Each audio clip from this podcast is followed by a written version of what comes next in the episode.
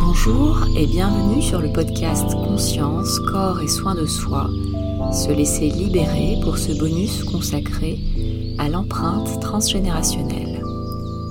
Chacun d'entre nous s'inscrit dans une filiation héréditaire verticale et dans un maillage horizontal, émotionnel et environnemental. Si la génétique a longtemps régné en maître absolu en termes de déterminisme, l'épigénétique reprend de nos jours la place qui lui revient dans les deux configurations énoncées, verticale et horizontale. En effet, un nouveau-né hérite non seulement du génome de ses parents, mais tout autant de leur épigénétique, c'est-à-dire de l'empreinte de leur vécu, de leur vécu émotionnel et traumatique, et de celle de leurs grands-parents de la même manière et arrière-grands-parents. L'épigénétique ainsi héritée se modifiera et se réactualisera au contact des conditions de vie sur tous les plans. La théorie de la marque, selon laquelle notre environnement et mode de vie influencent l'expression de nos gènes, est ainsi réhabilitée par les récentes découvertes dans le domaine de l'épigénétique. Celles-ci ont en effet démontré que la présence de gènes porteurs de maladies ne suffit pas à exprimer la maladie.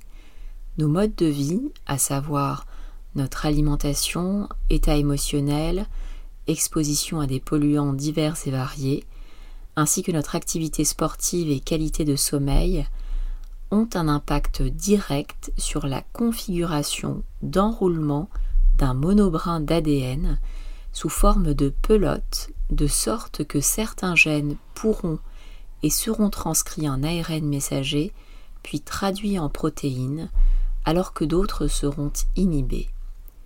Cette régulation de nos gènes par nos modes de vie module directement le cœur de notre activité cellulaire et ainsi la survenue ou non de maladies. Il est pour le moins fascinant de réaliser à quel point nos phénomènes corporels sont dynamiques, interagissant en temps réel avec notre environnement extérieur, ayant lui-même un impact et une résonance directe sur nos noyaux cellulaires. Nous serions bel et bien en présence d'un mouvement continuel de l'extérieur vers l'intérieur, puis de l'intérieur vers l'extérieur, dans une harmonie étonnante de cohérence et d'ajustement.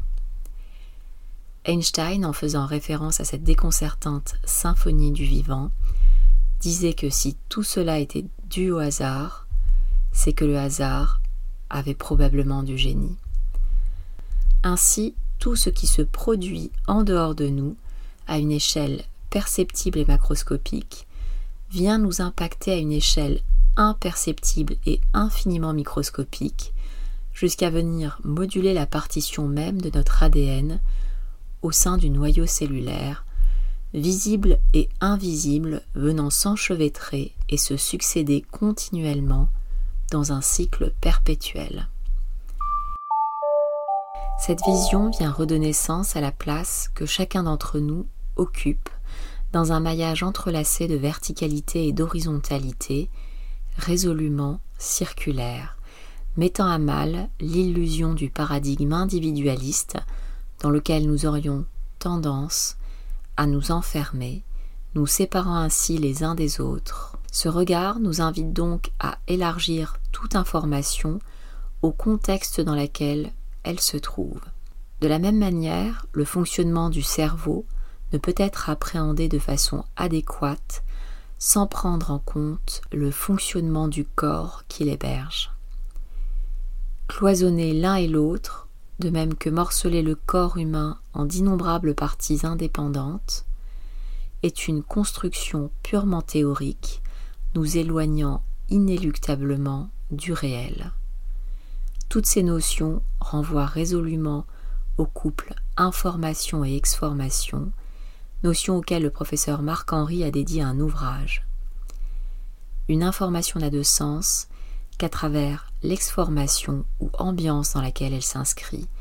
C'est en cela que chaque comportement, loin de tout référentiel manichéen, vient raconter une histoire transgénérationnelle, une histoire qui se raconte à travers nous.